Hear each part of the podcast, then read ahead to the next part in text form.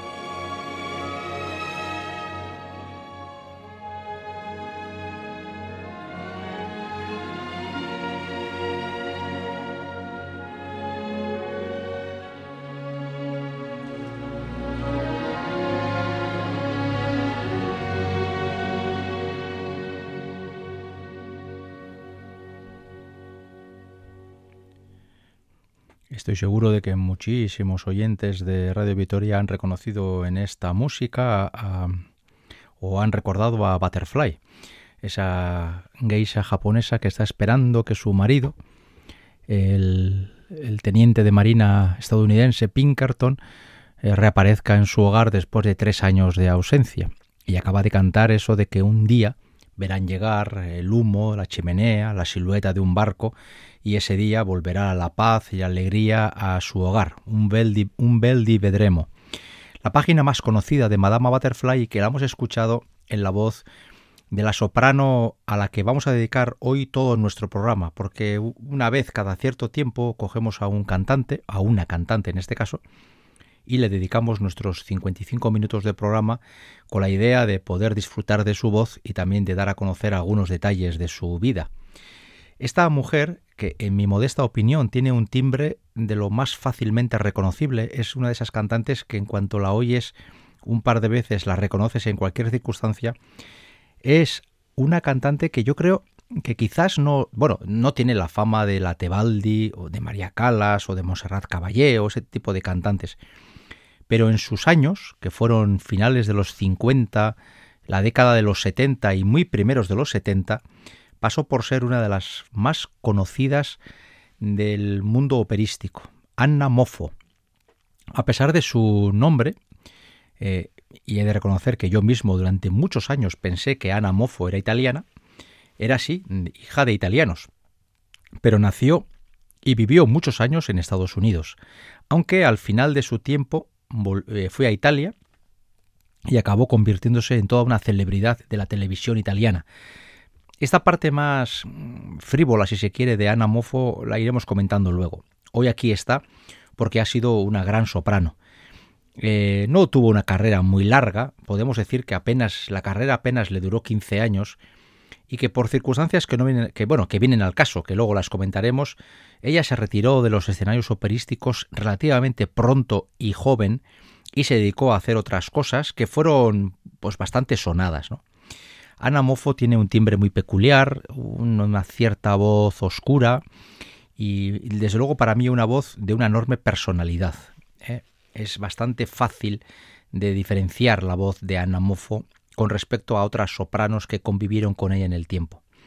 Su repertorio fue el más clásico del mundo italiano. ¿eh? Hemos comenzado con Butterfly y hoy vamos a repasar prácticamente eh, los grandes compositores italianos del siglo XIX o del XX.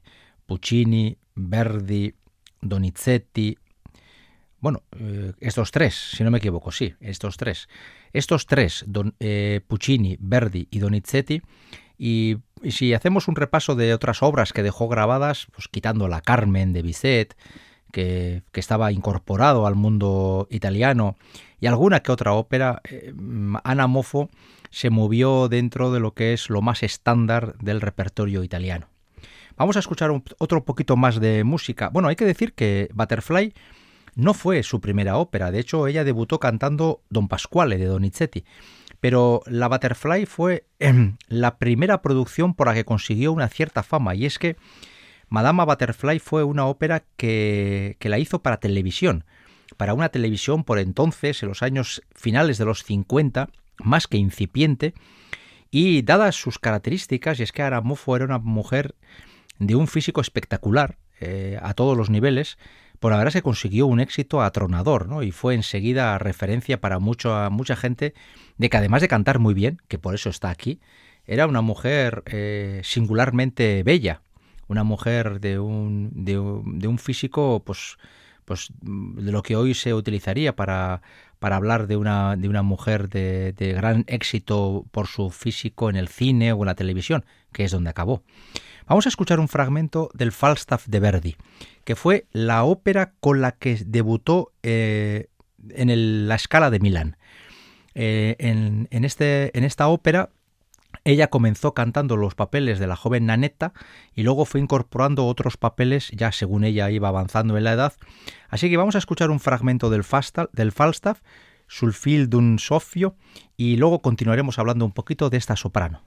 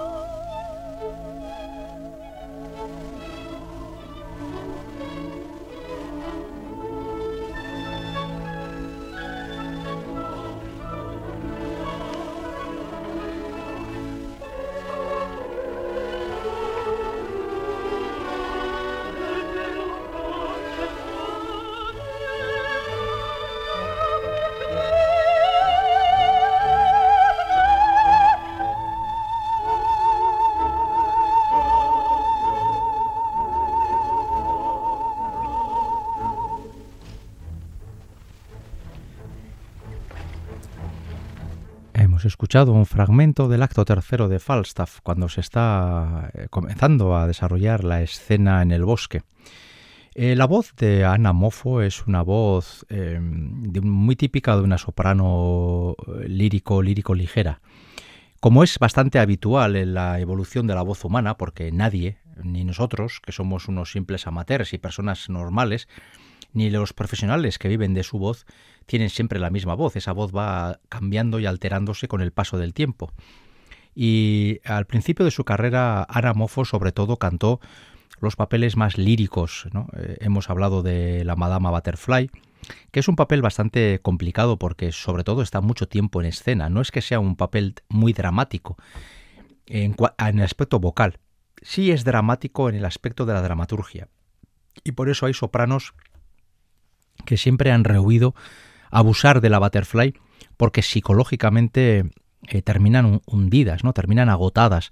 Tal es el sufrimiento del personaje, ¿no? Y, y cómo Puccini nos, nos empuja, eh, a la vez que empuja a la pobre Chio Chio San, eh, pues Puccini nos empuja a los espectadores a sufrir con ella y acabar la función con una sensación de, de derrota y de, y de mm, vamos de, estar totalmente todos totalmente superados no por el valor de la música y de la historia. Pero hemos escuchado este fragmento de Falstaff y ahora vamos a escuchar un fragmento de, la Bohème de Puccini eh, que es el, fragmento típico de una soprano lírica ¿no? al principio cantó eh, este tipo de óperas y luego más tarde con el paso de los años poco a poco fue incorporando papeles ya más pesados no quizás podríamos hablar de la Leonora del Trovador de Verdi como ejemplo de ello. ¿no? Eh, lo cierto es que la carrera de Ana Moffo, como fue relativamente breve, mm, apenas eh, duró 15 años, mm, uno arriba, uno abajo, pues eh, no es que se pueda apreciar en sus grabaciones discográficas un cambio muy radical. Cuando la voz, por su edad, ya la voz pasaba a ser una voz más de color más adulto y, donde se perdía esta frescura que acabamos de escuchar en el fragmento de Falstaff, Ana Moffo decidió dejar la ópera y dedicarse a otros menesteres. Puccini y Verdi y Donizetti, estos tres compositores fueron eh, los tres sobre los que se sostuvo gran parte de la carrera de Ana Moffo. Una mujer que a pesar de que fue una soprano muy importante, no grabó mucho, y es que le tocó una época en la que los estudios de grabación tenían muy claro a quién llamar. Y Ana Mofo siempre era la sustituta, la suplente de alguien, ¿no? Hay sobre todo el caso de la Tebaldi, por ejemplo, que ocupaba eh, prácticamente eh, todas las óperas del repertorio en las que coincidía con Ana Mofo, y por ello esta mujer tuvo apenas unas poquitas oportunidades de dejar huella discográfica para el futuro. Eh, vamos a escuchar la presentación de la Luchía de la Bohème, de Mimi, que se llama Luchía, y que ahora va a decir ella que no sabe por qué le llaman Mimi. Justo Mimi acaba de perder las llaves en ese sitio oscuro, acaba de tocar eh, la mano de Rodolfo, entre ellos ha surgido el amor inmediato, y una vez que Rodolfo ha tratado de, de rondarla con, contándole cómo es, cómo vive y demás, eh, Mimi, esa joven desconocida, va a presentarse y va a decir que ella es costurera, cómo vive en la pobreza, pero cómo a pesar de todo trata de ver la vida en positivo y está deseando que llegue el buen tiempo para poder salir por ahí. Sí, mi chiamano Mimi es el fragmento del acto primero de la Bohème de Puccini en la voz de quien hoy protagoniza el programa completo, Anna Moffo.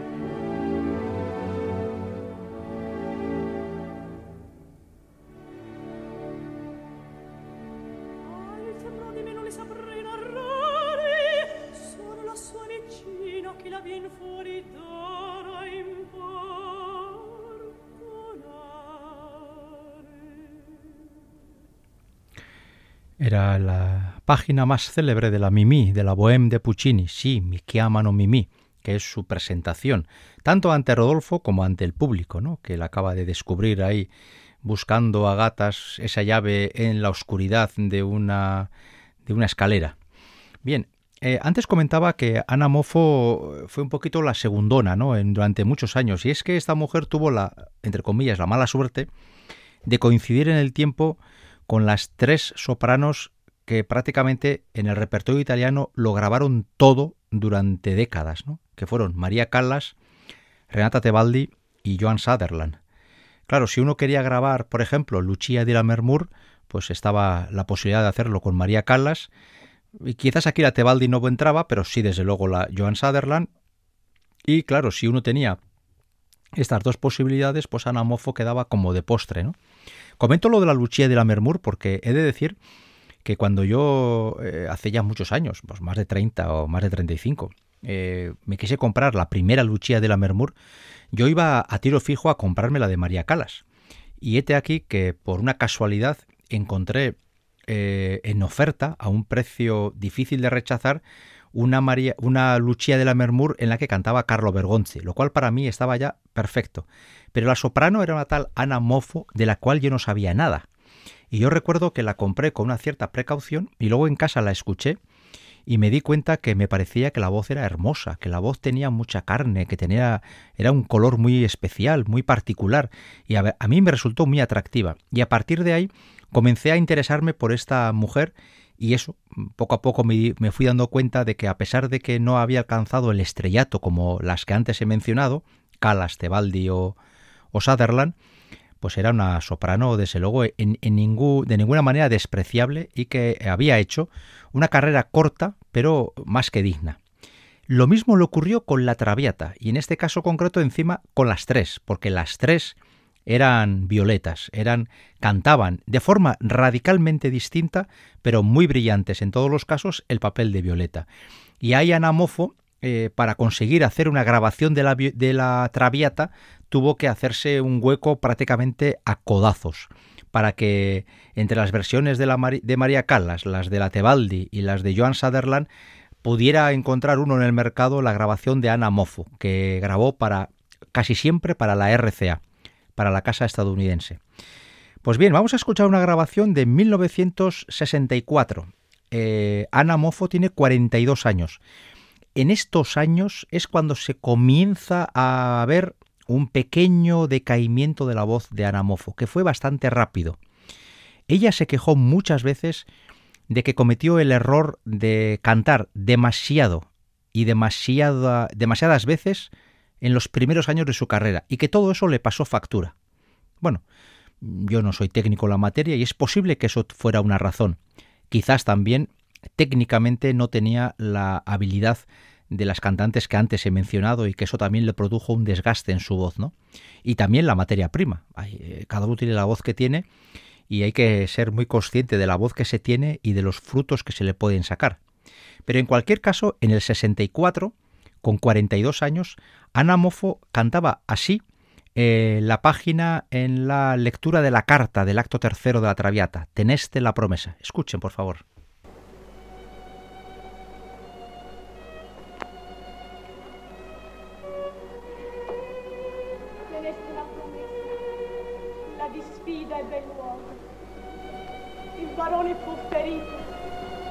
Però migliore.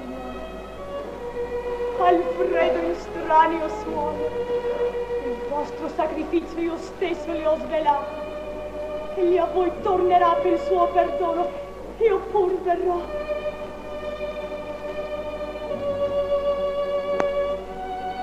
Curate. Mertate un avvenir migliore. Giorgio Germont.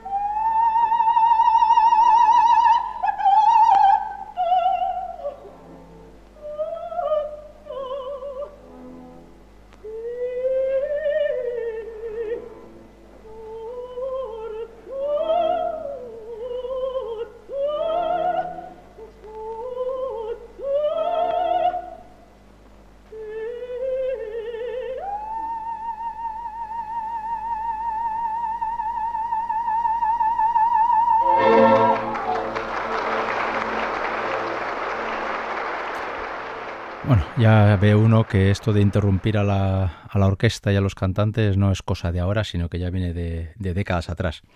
me van a disculpar, pero uno ya va haciendo años y la verdad es que esto de la vista me, juega a veces males, malas pasadas y situaciones un poco cómicas. Y es que acabo de mezclar, aquí era eh, sin gafas, eh, los años en esta grabación, yo en cuanto lo he oído he dicho, no, no puede ser que Ana Mofo tenga aquí 42 años, no, tenía 32 porque nació en el 32 precisamente, y la grabación es, del 64. Por eso Ana Mofo, eh, cuando llega la década del, cuando llega el año 70, que tiene 38 eh, años, 40 aún sin hacer, es una mujer todavía muy joven y hay muchas cantantes que han estado hasta los 55 y 60 años con dignidad en los escenarios. Ella, sin embargo, tomará una decisión y será la de abandonar el mundo, del el mundo de la ópera no el mundo del espectáculo, porque en el mundo del espectáculo va a estar prácticamente toda su vida, pero sí en el de la ópera. Eh, comienza a tener crisis vocales importantes y de, a ello eh, seguramente mm, no estaría de más eh, de comentar lo que antes eh, la misma yo decía de la misma Mofo, ¿no? Que Mofo se, que, se quejaba de que cuando era muy joven le obligaron a cantar muchas óperas y muchos papeles distintos, papeles que tenía que aprender y que todo le provocaba un estrés, un nerviosismo extremo y que seguramente en cuatro años hizo lo que tenía que haber hecho en diez o doce años, ¿no? pero por un lado era una mujer eh, despampanante, era una chica muy joven, en Estados Unidos eh, les encantaba que una, una, nativa tuviera tanto éxito, en el Metropolitan de Nueva York eh, debutó muy pronto y cantó más de 200 veces en apenas una decena de años, era muy querida y ella se quejó amargamente ya cuando tenía una cierta edad que fue exprimida prácticamente hasta la última gota, ¿no? Le sacaron todo el zumo que tenía la pobre y que de repente, al final de la década de los 60, ella con 40 y poquitos años, 40 y muy poquitos, decide abandonar la ópera. La lógica nos dice que estaba en toda su madurez vocal y que de haber tenido una técnica adecuada y haberse cuidado más, podía haber cantado tranquilamente 15 años más. Pero ella se retira y se retiró del mundo de la ópera y dejó de hacer grabaciones, aunque luego hubo un conato de vuelta que como ocurre casi siempre con estas cosas fue bastante fracaso. Bien, vamos a escuchar otro fragmento de mm, otro fragmento de, mm, de Puccini, en el caso este, para oír una ópera que es de las menos conocidas de Puccini. Mm, de hecho, yo nunca la he podido ver en directo y creo que es de las poquísimas que me queda por ver de este compositor, La Rondine. Eh, que siempre se, se la ha considerado, y no sé muy bien por qué, hay ciertos paralelismos, pero bueno, la Traviata de los pobres, ¿no? La Rondine, que cuenta una historia algo similar. Chico y chica, jóvenes que se enamoran, pero al final la chica tiene que casarse por conveniencia y por presión social con un mayor al que luego va a, a dejar en evidencia porque en el fondo está enamorado de su, de su novio del principio de la ópera. Es decir, lo, estamos ante los estereotipos de siempre, ¿no? Eh, jóvenes ilusionados pero sin dinero, hombre muy mayor con mucho dinero que consigue el cariño de una joven pero no su amor, joven que acaba yéndose o fugándose con el hombre al que de verdad quiere. Bueno, lo hemos visto en muchísimas óperas. Puccini compuso esta rondine ya bien avanzado el siglo XX, eh, creo que es de 1917, y siendo como es eh, una obra de un compositor famosísimo, la verdad es que se programa muy poco y a mí me apetece mucho verla, por lo menos una vez, me gustaría. Eso sí, esta ópera tiene una página que ocurre al principio de la ópera, que se llama El sueño de Doretta, eh, el sueño de Doretta, donde una chica, la que va a cantar Anamofo, es invitada en una reunión en casa a cantar una canción, por eso eh, se acompaña aunque sea dentro de la ópera, con un piano, y, es una especie, es escenificar lo que sería el regalo de la anfitriona a sus invitados en forma de canción. Y esa página, que es muy cortita, apenas llega a los dos minutos, ha sido y es, sin duda ninguna, la página más conocida de esta ópera. Eh, de hecho, hay muchísima gente que solo ha escuchado de la rondine este fragmento, Kilbel Soño di Doretta, ¿no? Eh, muy breve, ya lo digo. Y vamos a escuchar la voz de una Ana Mofo en plenas facultades y van a ver y van a poder apreciar de nuevo ese timbre peculiar de esta soprano norteamericana.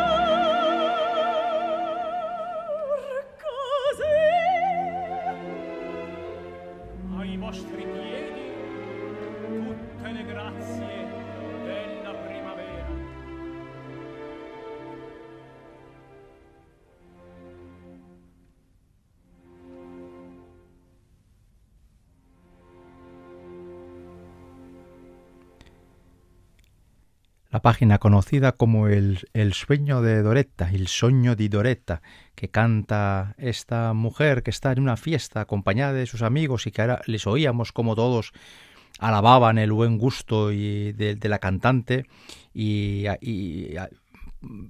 manifestaban de una forma clarísima ¿no? su admiración por ella. Bien, eh, eso ocurrió, ocurre en la, ópera, esta, en la Rondine, pero también le ocurrió a Ana Mofo en la vida real. Y es que hay que reconocer que la vida real de Ana Mofo es todo excepto convencional. Eh, primero, ya hemos dicho que con este nombre, Anna Mofo, con dos Fs, era hija de inmigrantes italianos, pero nació en Estados Unidos y fue siempre estadounidense. Eh, comenzó a cantar ópera muy joven, tuvo un éxito importante y al éxito yo creo que coadyuvaron dos circunstancias. Una objetiva y es que su voz era de calidad y que aunque no duró mucho tiempo, los años en los que estuvo en forma, eh, desde luego fue una soprano importante. Pero luego, ya lo he dicho varias veces, era una mujer eh, de un físico espectacular. Fue considerada una de las mujeres más hermosas de, de Italia, a pesar de que era estadounidense de nacionalidad, pero los italianos la tenían como sí, como, como si fuera algo suyo, fue considerada una de las mujeres más hermosas de Italia durante muchísimos años. Y de hecho, cuando abandona la, la ópera, se dedicó al cine e hizo películas de las que podríamos ahora considerar como las películas estas eh, picantonas de los años 60, 70 italianas, ¿no? Donde se juega pues con el doble sentido y con la sexualidad. No estamos hablando ni mucho menos de pornografía ni de cine erótico, pero sí de un cine en el que en el que, por así decirlo, las actrices estaban casi eran animadas a, a pasar calor cada dos por tres y se aligeraban de ropa bastante. Y aquí tenemos a Ana Mofo, que con sus 40 años y un cuerpo espectacular, pues se comienza a hacer películas de estas algo picantes y sobre todo con una de ellas, una historia de amore, en la que lo cierto es que nunca se ha sabido si eso no es cierto, pero ante la imagen da la sensación de que en una escena Ana Mofo está totalmente desnuda, cosa que ella siempre negó de forma categórica y que se habían utilizado los trucos correspondientes para no estar totalmente desnuda en la cámara, bueno, esto supuso un escándalo tremendo porque era una persona, eh, digamos, muy conocida y muy respetada en el ámbito musical, que había, que había entrado en el, en el mundo cinematográfico eh, a hacer cosas de calidad cuando menos sospechosa y que de repente parecía que apostaba por una línea algo erótica para conseguir esa relevancia, ¿no? Bien, yo nunca he visto esa película, tampoco es que me llame mucho la atención. Eh, he visto algunos fotogramas en las que aparece pues en, ropa interior y demás. Bueno, hoy en día, para lo que se ve en el cine y demás, Ana Mofo pasaría casi por una eh, señora muy recatada, ¿no? Visto lo que se ve hoy en el, en el cine. Pero en su momento fue bastante escandaloso. Eh, así estuvo unos 10 años. Y a finales de los 70 tomó otra decisión sorprendente y es que decidió volver a ser cantante de ópera y contrató a una profesora para, que, para que le preparara para volver a los escenarios de ópera. Diez años después, y por supuesto diez años mayor, con todo lo que supone eso, pues del, del desgaste de la voz y del inevitable paso del tiempo en el cuerpo de cada uno de nosotros, ¿no? Esta decisión yo supongo que la haría ella pues animada por a saber por qué circunstancias, pero no fue la, idea más brillante de Ana Mofo. Volvió a los escenarios incluso con, el, con su segundo marido, que era eh, director de una cadena de, de, una casa discográfica. Grabó una versión de La Taís de Massenet y bueno, las críticas fueron demoledoras y a la pobre Ana Mofo le cayeron chuzos de punta por todos los sitios. Esta segunda carrera como cantante fue bastante breve y la verdad es que como ocurre tantas y tantas veces, eh, vuelves a, los escenarios años después, quizás porque no puedes superar la, falta de ese feedback con, los, con el público y esa fama y ese éxito que tienes delante de o encima del escenario, pero esta segunda decisión fue un, un, inmenso error y Ana Mofo enseguida tuvo ya que dejarlo por imposible, darse cuenta que ya no era su momento de cantar y se retiró de forma definitiva. Bien, vamos a escuchar un fragmento eh, de ópera para que veamos en lo que se perdió lo que se perdió el, mundo melómano, ¿no? Vamos a escuchar una página muy célebre del Rigoletto de Verdi, una de las óperas más representadas de la historia, y vamos a escuchar la gran página para soprano, la página por excelencia de esta ópera, el Caro Nome, donde el virtuosismo y las agilidades en los extraagudos son imprescindibles. Pues vamos a verlos como los canta la señora Anna Mozo.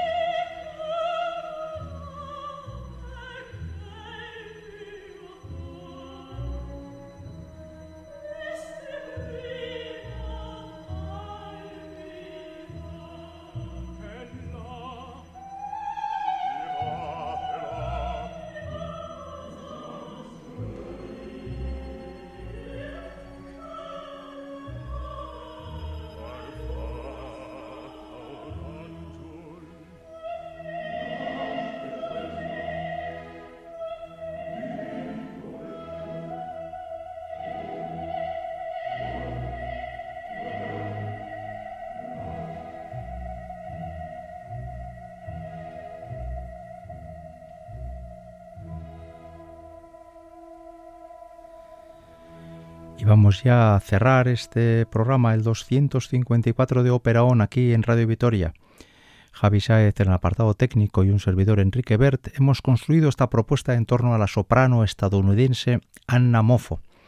Vamos a cerrar este programa ya sin tiempo con un fragmento de una ópera que creo que nunca hemos puesto aquí en, en, en On, La Linda di Chamonix de Gaetano Donizetti.